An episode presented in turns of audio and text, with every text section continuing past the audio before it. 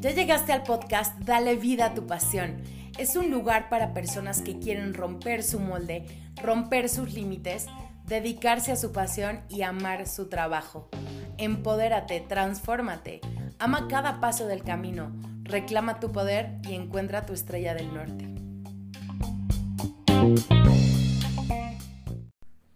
Bienvenida al episodio 24 del podcast Dale vida a tu pasión.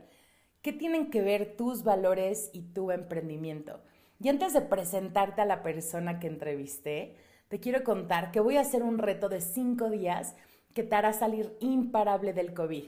Empezamos el 6 de julio 2020. Si estás escuchando esto, regístrate en eh, www.rompetumolde.com diagonal reto imparable. Espero verte ahí para que la rompas con todo y salgas imparable de esta crisis. Invita familia, amigos, quien sea que tú creas que necesite empoderamiento para salir de esta crisis imparable.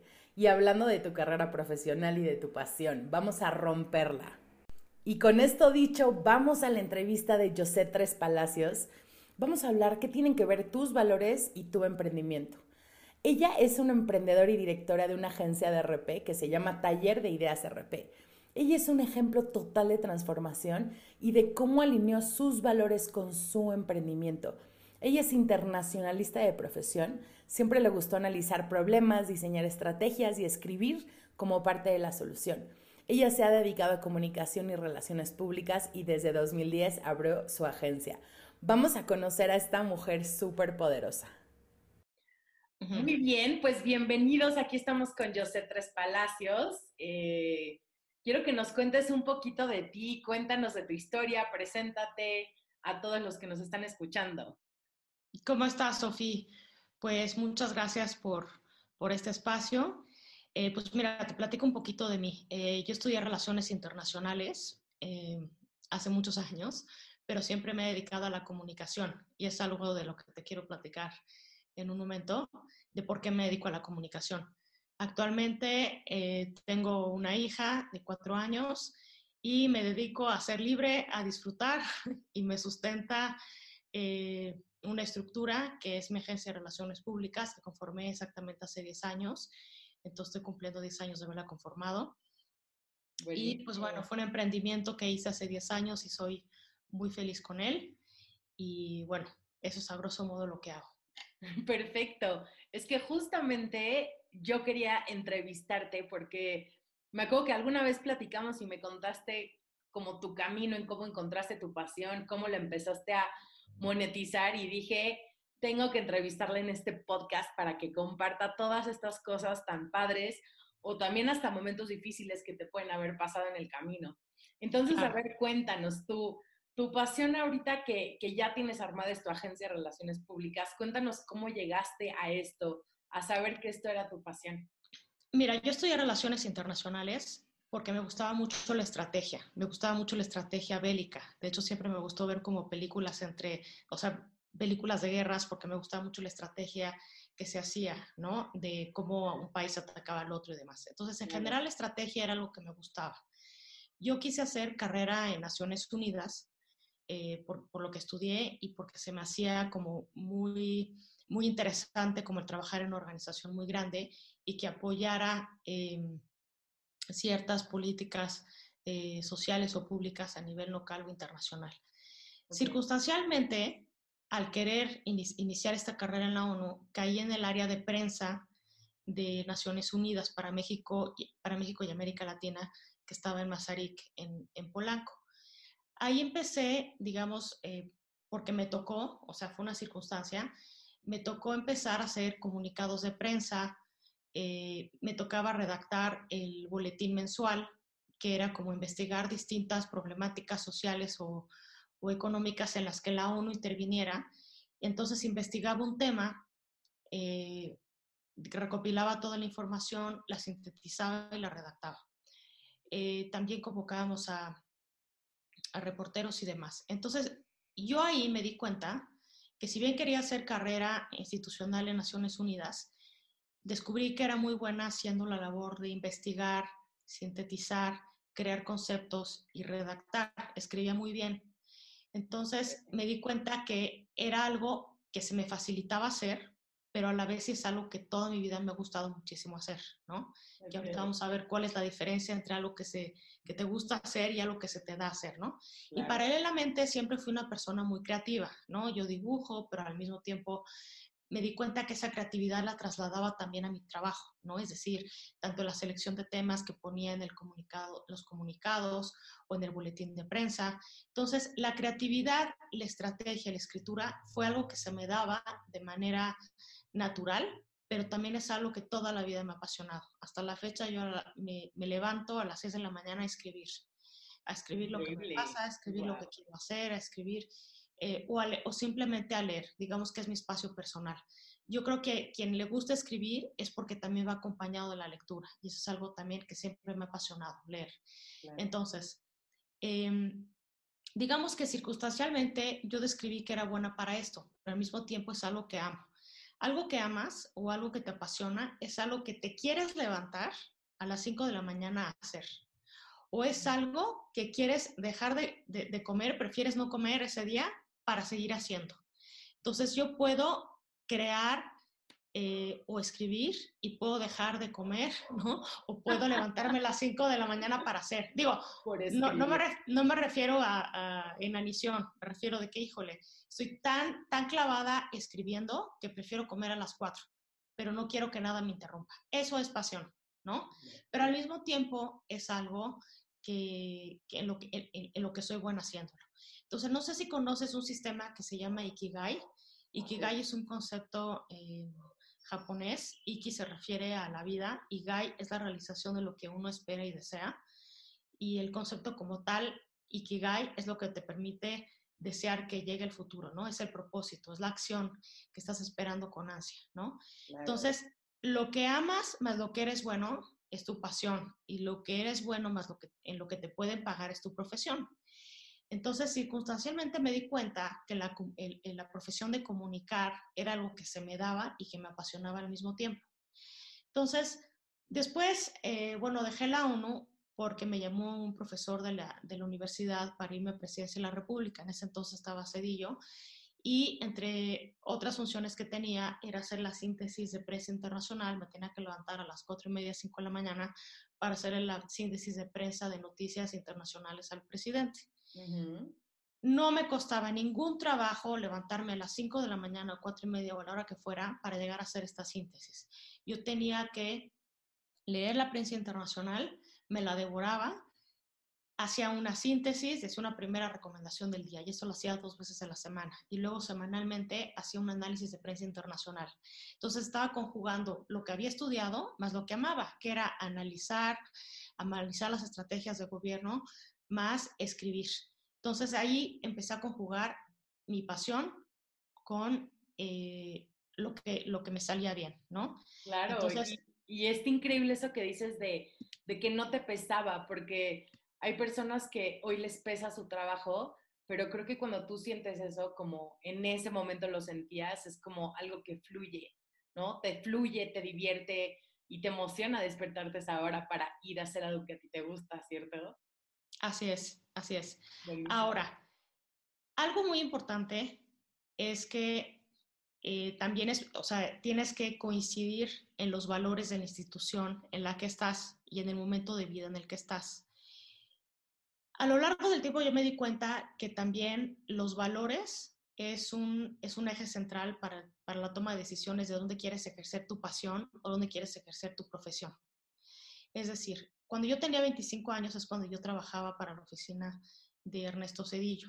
A los 25 años uno de mis valores era el aprendizaje, el conocimiento, todo el mundo racional, cerebral.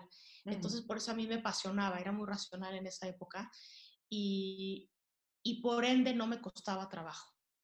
¿A, qué voy, ¿A qué voy con esto? Em, que yo creo que las circunstancias, tu entorno, tienen que coincidir con los valores que tú tienes. Si en ese, en ese momento el conocimiento era mi valor y por eso me estaba perfecto. Después de presidencia yo me fui a unas agencias de relaciones públicas y luego me fui al, Seguro, al Instituto Mexicano de Seguro Social, ahí fui cinco años asesora de comunicación, eh, fui primordialmente asesora de comunicación interna y luego asesora de comunicación para asuntos eh, públicos de la institución. Me fascinaba racionalmente el reto que implicaba hacer una estrategia para esta institución. No obstante, que yo ya estaba a punto de cumplir 30 años, se empezó a agotar el valor del conocimiento. Para mí, eh, se empezó a agotar esa admiración que tenía por personas muy inteligentes, pero que no estaban como con un equilibrio en su vida personal. Entonces me di cuenta que la inteligencia era un valor o un rasgo que estaba sobrevalorado. Y empecé a no sentirme a gusto en esa institución, curiosamente. Entonces, eso es algo de lo que te quiero platicar también, es cuáles eran mis valores en ese momento.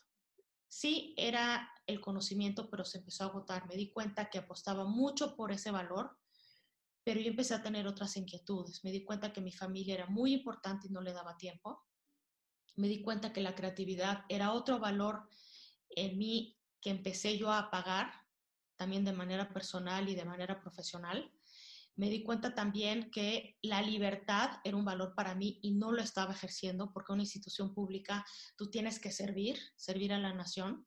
Y me di cuenta que yo no era libre porque tenía que cumplir con un horario, ciertas expectativas u objetivos institucionales de, un funcionario público que tenía a su vez un objetivo de ser secretario de Estado, pero me di cuenta que no era mi objetivo, no era mi valor, ¿no? Me di cuenta también que mi salud emocional y física se empezó a ver mermada y eh, ese era otro valor y no lo estaba como satisfaciendo. Sí, se cumplía el tema de la perseverancia, que era otro valor que tenía, pero eh, había, empezó a haber un desequilibrio, ¿no? Entonces me di cuenta que yo no empecé a estar a gusto ahí en esa institución y empecé a sentirme estresada, empecé a sentirme como enojada, porque no compartía los mismos valores que mis jefes que si bien eran personas muy valiosas que yo, em, que yo admiré en cierto momento, yo dejé de admirarlos y empecé a ver hacia otro lado. Empecé a admirar a los emprendedores. Empecé a admirarlos porque eran libres, eran creativos, eran arriesgados, le daban tiempo a su familia, priorizaban su salud emocional y física. Y yo dije, ese es a donde yo quiero ir. Claro, como el equilibrio. Y fíjate, qué interesante lo que dices porque luego hay personas que me dicen, oye, Sofía, es que ya no sé si es mi pasión este trabajo, ¿no? Y, y no toman en cuenta como las, las condiciones, la circunstancia que con la edad cambian nuestros intereses, las prioridades, lo que queremos y también cambia como nuestros objetivos, porque igual quizá tú antes, ¿no? Como tenías ciertos objetivos de carrera o de vida, pero te empezaron a interesar otras cosas o o viste que tu salud no estaba bien y sí te interesó cuidarte. Entonces, con solo esas cosas que cambiaron, en ti se despertó algo diferente, ¿no? Así es. Esto va, como dices tú, los objetivos. Yo en este momento le llamo, digamos, valores. Eh, es, como, digamos, el, el, criterio que yo uso para, para saber si lo que estoy haciendo va bien o va mal. Claro, sí. Y esos van cambiando también a lo largo de la vida, como bien dices. Incluso hay eh, asesores o coach como tú que consideran que hay que revisarlos cada seis meses. Eh, yo después del COVID te puedo decir que yo he reconfigurado o he rediseñado mis valores, ¿no? Eh, por ejemplo, incorporado nuevos valores. Ahorita te platico cuáles, pero para tu audiencia, la que te sigue, la que te está escuchando, no siempre es tan evidente qué valores son los que te mueven. O sea, a lo mejor actúas conforme a ellos, pero a lo mejor no los tienes conscientes. Claro. Un ejercicio que le puede servir a tu audiencia de, cómo encontrar tus valores es haz una lista de cinco valores o, si, o haz una lista de las actividades que haces en tu tiempo libre. De esas actividades que mueres por hacer cuando sales del trabajo o cuando llega el fin de semana. Ir a ver a tus hermanos, ¿no? Eh, ir a ver a tus sobrinos, ir a ver a, eh, o ir a hacer yoga, o ir a hacer recetas de cocina, o ir a, en fin, ¿qué es lo que te mueve cuando, estás, cuando llega el fin de semana?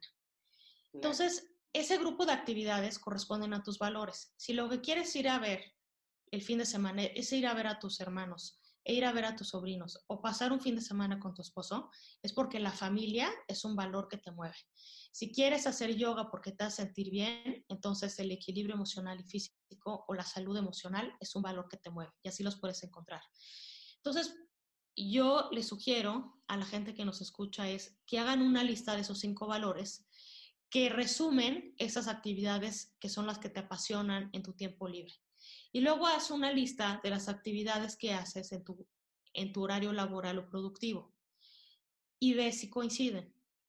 Si ves que no coinciden es porque algo no está pasando. Tal vez, y te aseguro, tienes estrés o te sientes enojado o te sientes triste a lo largo del día. Entonces, yo creo que debe de haber en la vida, para que una persona se sienta realizada o plena, debe de tener cinco valores al menos, como mínimo, que los muevan y tienen que ser equilibrados. Normalmente los valores se dividen en tres. Los valores éticos sociales, los emocionales y los productivo económicos. Entonces, los éticos sociales son la familia, la contribución, la generosidad, el apoyo. Los emocionales son la creatividad, el divertimento, la paz. Los económicos, pues sería ser el aprendizaje para evolucionar. Eh, el ganar dinero es un valor, no coincido con él, pero hay gente que lo tiene, o el éxito profesional también puede ser el valor. Claro. Y tiene que haber un equilibrio entre estos tres ejes.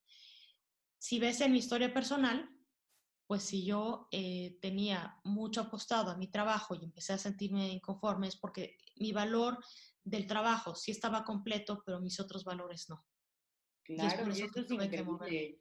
Es increíble que hables de esto porque, o sea, creo que, digo, igual y COVID nos da también como una nueva perspectiva a, nuestra vida en general, pero tienes toda la razón de que si una parte no está bien de nuestra vida, aun cuando trabajemos en nuestra pasión, las cosas no funcionan.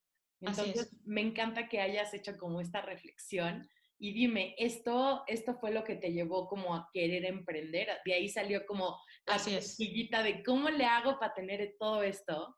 Así es. Ok. Ya. Si mis valores eran la familia, la creatividad, la libertad, la salud emocional y física y la creación, o sea, la perseverancia y la productividad, englobado en uno, pues me di cuenta que trabajando en una institución pública o en una agencia de relaciones públicas que no compartía los mismos valores, entonces la única respuesta era emprender y hacerlo por mi cuenta. Claro, porque no ibas a lograr juntar todos los valores que tú querías, ¿cierto? Así es. Así es. Entonces, eh, digamos que ahorita mis valores han cambiado, pero eso es otra historia. Entonces, yo decidí emprender, ¿no? también con miedo. Eh, si me preguntaras qué miedo tenía antes de hacerlo, yo te puedo decir que el miedo a no hacerlo, a no intentarlo, era mi principal miedo. A morirme en vida en una institución, a marchitarme en cuatro puertas y no tener tiempo para mí y mi familia, era algo que me aterrorizaba. Me, me, aterrorizaba más la idea de no intentarlo que intentarlo. Claro. Entonces, y me encanta eso porque a veces creo que tenemos como mucho miedo de lo desconocido, pero me encanta este miedo que tú tenías porque es el miedo de no tener lo que tú querías, ¿no? O de no intentarlo. Es increíble.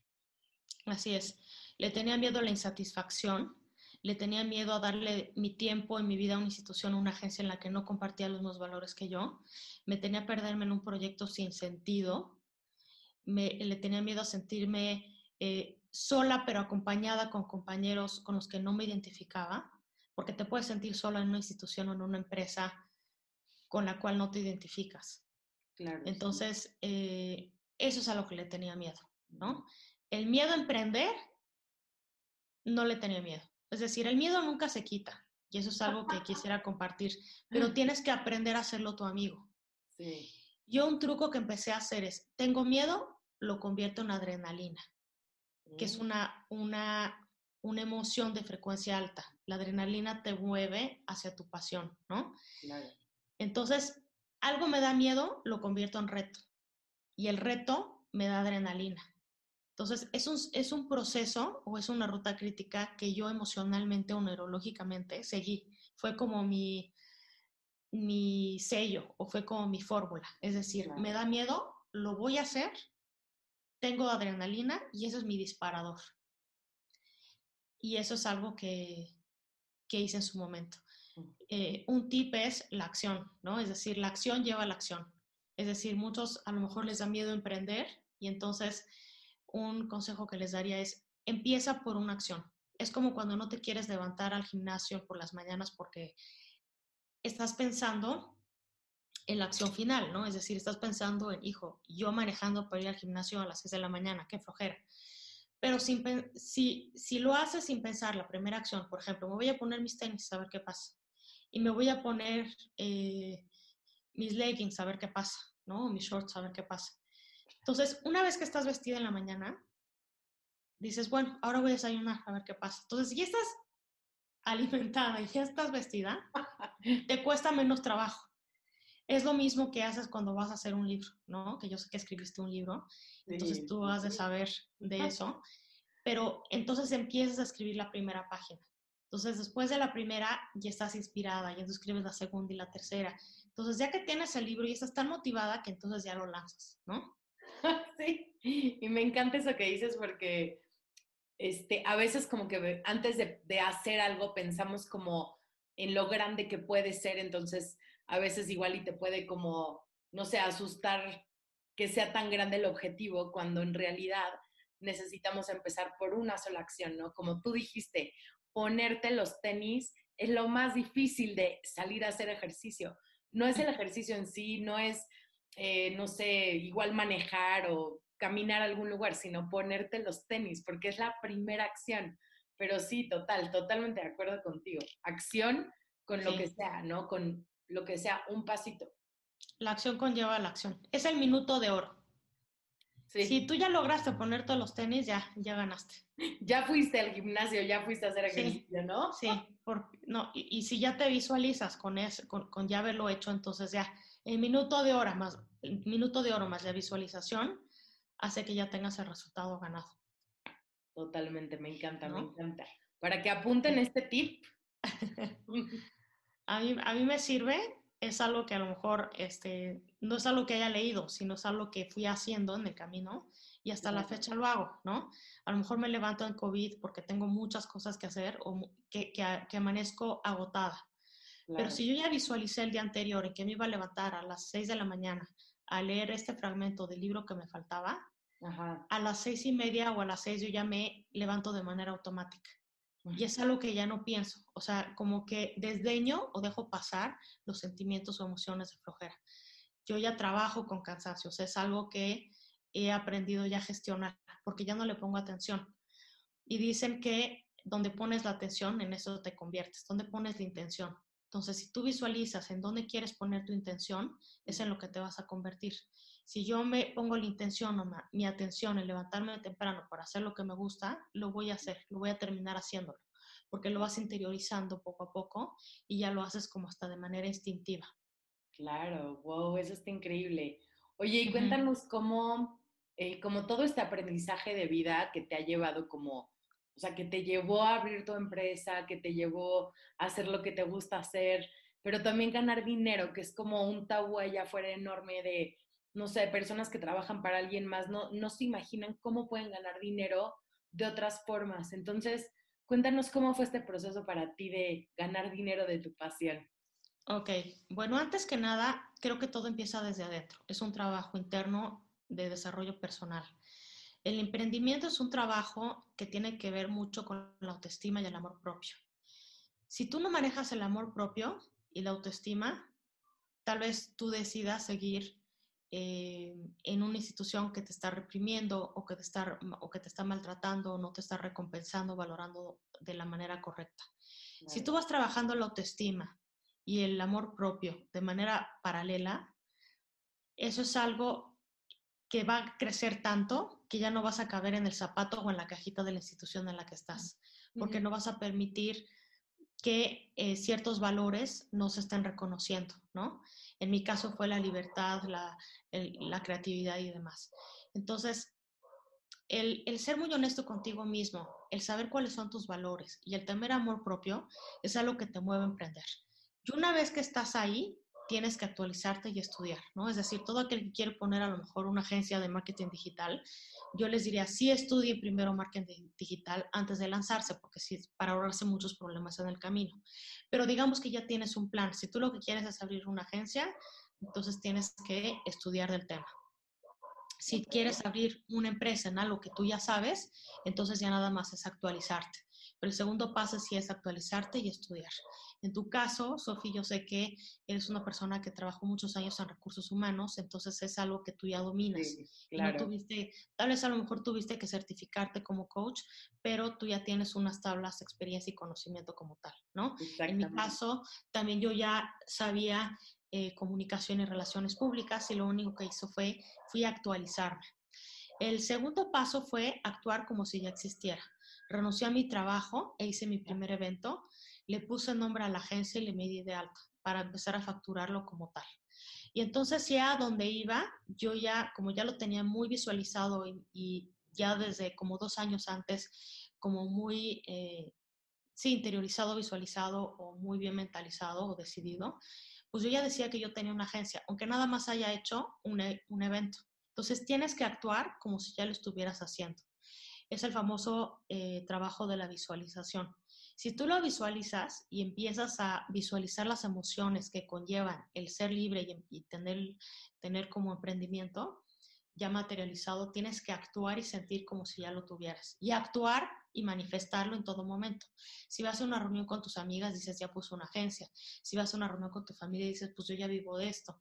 Si voy a, a una reunión de trabajo y conozco nueva gente o a una fiesta, tienes que decir que ya lo eres. Entonces tienes que actuar como si ya lo tuvieras. Y esto es válido, que desde si te gusta tejer y quieres dar clases de macramé, hasta si eres asesor financiero y quieres dar quieres poner tu propia firma, ¿no? Ahora, el, sí. el ah, tercero es, sí, dime. Ah, dime, dime, perdón. Ah, bueno, el tercero creo yo es la concepción de que el trabajo de un líder no es ganar dinero como tal. Si estás obsesionado desde el primer día a ganar mucho dinero, tal vez esto no te va a funcionar porque te vas a frustrar. Tienes que tener en cuenta que el, eh, trabajo de un líder más que ganar dinero es ganar clientes y ganar confianza a largo plazo. Y esto es a través de un intercambio de valores. Es emprender es servir y tienes que estar dispuesto a servir. Y esto no está peleado con el dinero, pero es qué valor agregado yo le voy a dar a mis clientes. Si tú no es un diferenciador como dar valor agregado y es, un cliente que vas a tener a mediano y largo plazo y te va a garantizar como mucha estabilidad a largo plazo, empezar a hacer tu cartera de clientes desde el inicio. Si tienes un solo cliente el primer año, entonces tienes que servir y hacer, ganarte su confianza, su lealtad a través de darle valor agregado. Ya después sobre la marcha, pues tienes que aprender a través del amor propio y la autoestima, pues a saberle cobrar y no poner todas las emociones detrás, sino siempre tener en cuenta que es un trabajo en el que sí das valor agregado y es un intercambio de valores, pero que también es algo que te da de comer y por ende pues tienes que cobrar, tienes que saber separar muy bien a la hora de cobrar. Si a los clientes no les da pena regatear tu precio, que a ti no te dé pena cobrarlo. Me encantó eso, me encantó. Eso es algo que yo siempre tengo en mente. claro, y fíjense los que están escuchando, como yo le pregunté, la pregunta que le hice a, a Joseph fue, ¿cómo monetizaste tu pasión? Y vean todo lo que nos está platicando, ¿no? Primero habló de que tienes que ser un experto en lo que tú estás vendiendo o en lo que quieres vender. Dos, creer que ya lo tienes y todo el tiempo accionar sobre eso, todo el tiempo. Y el número tres, que es el último, fue la parte de ya ganar dinero, ¿no? Entonces, chequen cómo ganar dinero es un proceso, no es de te despiertas un día y, ya ganas dinero de tu pasión, porque justamente lo que ella nos explica es, primero tú das un valor y luego te pagan, ¿no? Y, y la autoestima ahí tiene tanto que ver porque imagínate que tú eres un emprendedor que estás malbaratando tu trabajo eh, y no ganas bien, buen dinero de tu pasión, pues es por eso.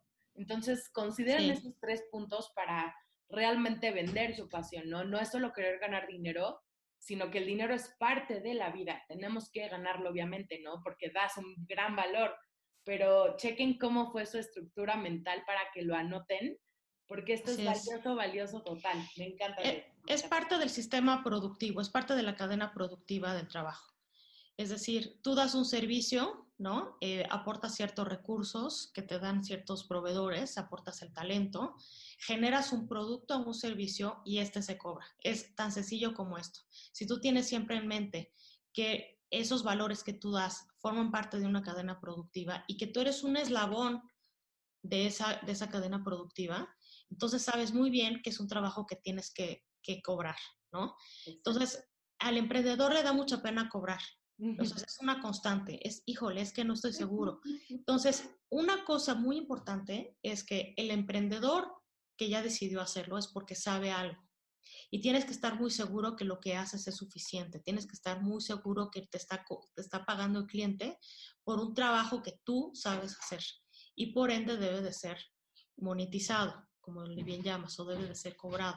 Por eso no debe darte, o sea, así como hay clientes que no les da pena eh, regatearte, regatearte porque te va a dar pena a ti cobrar, ¿no? Eso me encantó porque, a ver, o sea, todos regateamos un precio siempre, ¿no? En todos lados hemos regateado, no sé, tratado de negociar y por qué como emprendedor muchos no lo hacen, ¿no? Y creo que sí tiene que ver con dos cosas, conocimiento y autoestima, porque cuando tú sabes que puedes cobrar por tal valor, pues ya nunca lo vas, nunca vas a dar un descuento por algo que no aplica, ¿no? Pero sí, me encanta lo que dices, me encanta. Así es. Un truco muy fácil es cuando un emprendedor dice, híjole, ¿cómo voy a, a, cobrar? Es pon un precio, pon un precio a la hora que quieres trabajar. Si tú quieres trabajar, si tú quieres ganar determinada cantidad de dinero, divide esa cantidad de dinero por las horas productivas que tú quieres trabajar. Entonces, si tú quieres ganar 10 pesos, divide esos 10 pesos por las cuatro horas diarias que quieres trabajar. Entonces, así tienes un, digamos, un precio por hora y si tú le vas a invertir a un proyecto cuatro horas, los multiplicas cuatro por el valor de tu hora. Esa es una forma muy sencilla como de ponerle valor a tu trabajo, ¿no? Claro, eso está bueno. Y eso es si quieres ganar 10 mil pesos o si quieres ganar 100 mil o 200 mil. Es igual de válido, ¿no? Es una mini fórmula. Claro, me encanta. Pues tomen nota los que están escuchando de cómo cobrar su trabajo. Esto es el inicio de. Oye, y dime, ¿qué, le dirías, Joseta, como a personas que están como que ahorita pensando en emprender o que han sentido que, como, como tú dijiste, ¿no? De los valores, que ya no van los valores que han tenido o que han vivido en sus trabajos con lo que ellos ahora quieren. ¿Qué, qué consejo les darías así de que hagan ahorita? Bueno, tendría como, como varios consejos, ¿no? El segundo es que te dejes de contar la misma historia de toda la vida, ¿no? Es decir, híjole, no lo voy a poder hacer porque yo tuve una historia muy difícil, ¿no? Mi papá estuvo ausente y pues yo soy una persona muy insegura. Es decir, eh, como dije, el emprender es un trabajo de autoestima y de trabajo personal.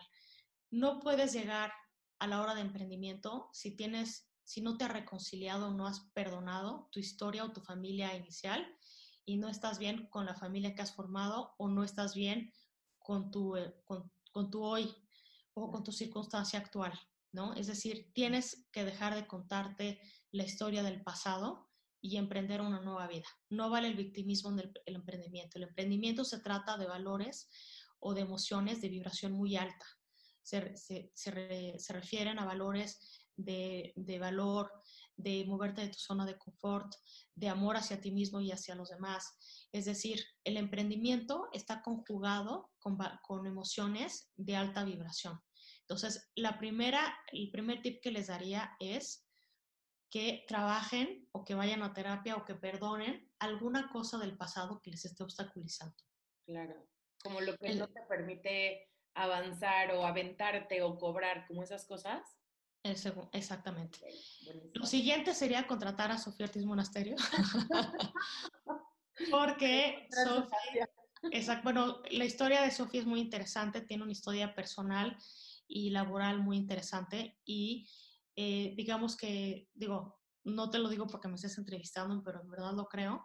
O sea, eres alguien que profesionalmente trabajó muchos años en recursos humanos, tienes el conocimiento hasta que te hastiaste como de la, del mundo empresarial y emprender. Entonces, uno, tú ya lo has vivido Y segundo, tienes una historia de vida también importante que te hace ver que la familia es un valor importante y que quieres más tiempo libre, ¿no?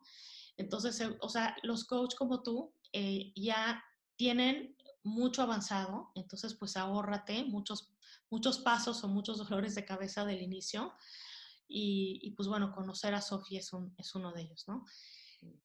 El siguiente es lanzarte al vacío, es decir, vas a tener ansiedad al principio y esto es normal. ¿Por qué? Porque digamos que las neuronas que estaban dormidas, que estaban ahí en tu reserva y que eran neuronas que no tenías activadas, se van a activar. Y, esas neuronas van a sentir como el precipicio. Y eso es algo que tienes que pensar que es normal a todos los emprendedores, y estoy segura que Sofía también cuando, cuando inició su carrera de coach a lo mejor sintió, o cuando lanzó su libro, este, el miedo y el vacío de ¡Ah! ya no tengo el mismo salario, las mismas prestaciones, es algo que vas a sentir. Pero debes de hacer de esa ansiedad y ese miedo tu fiel compañero. O sea, haz las cosas con miedo y transfórmalas en adrenalina, como les dije. Y el último tip sería, eh, hay cosas que vas a tener que estar dispuesto a renunciar hay gente que piensa, híjole, no, es que la parte de la contabilidad no es lo mío y, pues yo no lo voy a hacer. Si quieres ser emprendedor, tienes que saber un poco de todo, de finanzas, de contabilidad, de marketing, de oratoria, de escritura. Entonces tienes que estar dispuesto a, renunciar a tu comodidad. Va a haber cosas que vas a hacer que no te van a gustar. Hay un, el, por ejemplo, el tenista eh, Rafa Nadal, su papá Tony Nadal, que, era su, que es su entrenador, dice que también tienes que hacer las cosas con compromiso, si no las dejas al azar. Entonces tienes que comprometer y tienes que renunciar a la comodidad, tienes que renunciar a, a las cosas como el azar, tienes que trabajar la voluntad, el compromiso, la disciplina. Este, y pues vean el libro de Todo se entrena de Tony Nadal como consejo. Y ya, si me lo permites, como último consejo y porque viene a colación del COVID, si también pueden incluir cuál es tu propósito de vida, incluyanlo, porque yo ya que, tengo cierta edad, pues también he pensado mucho en cuál es mi propósito de vida. Y es, y es avanzar, no solo en hacer lo que amas y lo que te pagan por hacer, sino cómo puede contribuir esto a la sociedad o al núcleo eh, en el que vives, que puede ser desde tu entorno, como es la familia, o como tus clientes o el país mismo, ¿no? Entonces ese sería como mi consejo final, que vaya en concordancia esa pasión y esa monetización de tu pasión con un propósito de vida. Wow, me encanta, me encanta, Joseph, cómo describiste el emprendimiento, porque esto se, se siente que eres emprendedora con propósito y que buscas servir a otros y también que tu vida sea plena, que esté en congruencia con tus valores y y lo que dijiste al principio, que vives, o sea, vives bien, a gusto, feliz, y eso para mí es una vida exitosa. Y te agradezco muchísimo que, que nos hayas, que te hayas tomado el tiempo de contarnos todo esto, de compartir. Creo que es súper valioso como esta, estas ideas que tienes que otras personas tal vez no se les han ocurrido o que tal vez no piensan que es el emprendimiento así como lo estás describiendo, pero de verdad me encantó, me encantó tus consejos, eres súper inspiradora como, y eres una mujer súper fuerte que yo admiro muchísimo por todo lo que has hecho y por realmente como lanzarte a ser súper auténtico. Eso es lo que más admiro de ti. Ay, muchas gracias, Sofi, como tú. pues mira, nos juntamos. sí. Muchas gracias. Este, creo que esto Gracias a ti, Sofi. A los que están escuchando, anótenlos, o sea, de verdad pónganle pausa, vuelvan a escribir. es valiosísimo todo esto que comparte. Y para todos esos que quieran emprender, escuchen, porque esto es la realidad de un emprendimiento. Y de acuerdo contigo, si no estás dispuesto como a seguir todos estos consejos para emprender, no lo hagas, mejor quédate trabajando para alguien y, o sea, puedes ser muy feliz también, pero si realmente tienes estas ganas de servir y de ir más allá de lo que nunca ha sido, pues emprender es un camino increíble y precioso, ¿verdad, José? Así es. Pues muchas gracias por tu tiempo y espero que les sirvan estos pequeños tips. Es algo que yo viví. Yo no soy coach y, ni mentora ni nada. Eso es como una historia personal y es lo que a mí me ha funcionado, pero sí, espero les sirva. Muchas gracias, José. Y bueno, un, un saludo a todos los que nos están escuchando. Les mandamos un beso y nos vemos en el siguiente episodio. Bye. Un beso igual. Gracias, Sofía. Bye. Bye. Espero que este episodio haya sido de mucho valor para ti. Si te gustó, ve y califique este podcast en la plataforma que lo estés viendo. Y espero verte en el reto de cinco días que te hará salir imparable del COVID. Acuérdate, empezamos el 6 de julio 2020. Revisa eh, aquí los comentarios del episodio para ir al link, inscribirte, invitar también a tus amigos y familia que crees que necesiten empoderarse con esto. Te saluda Sofía Ortiz Monasterio, coach de carrera y negocios.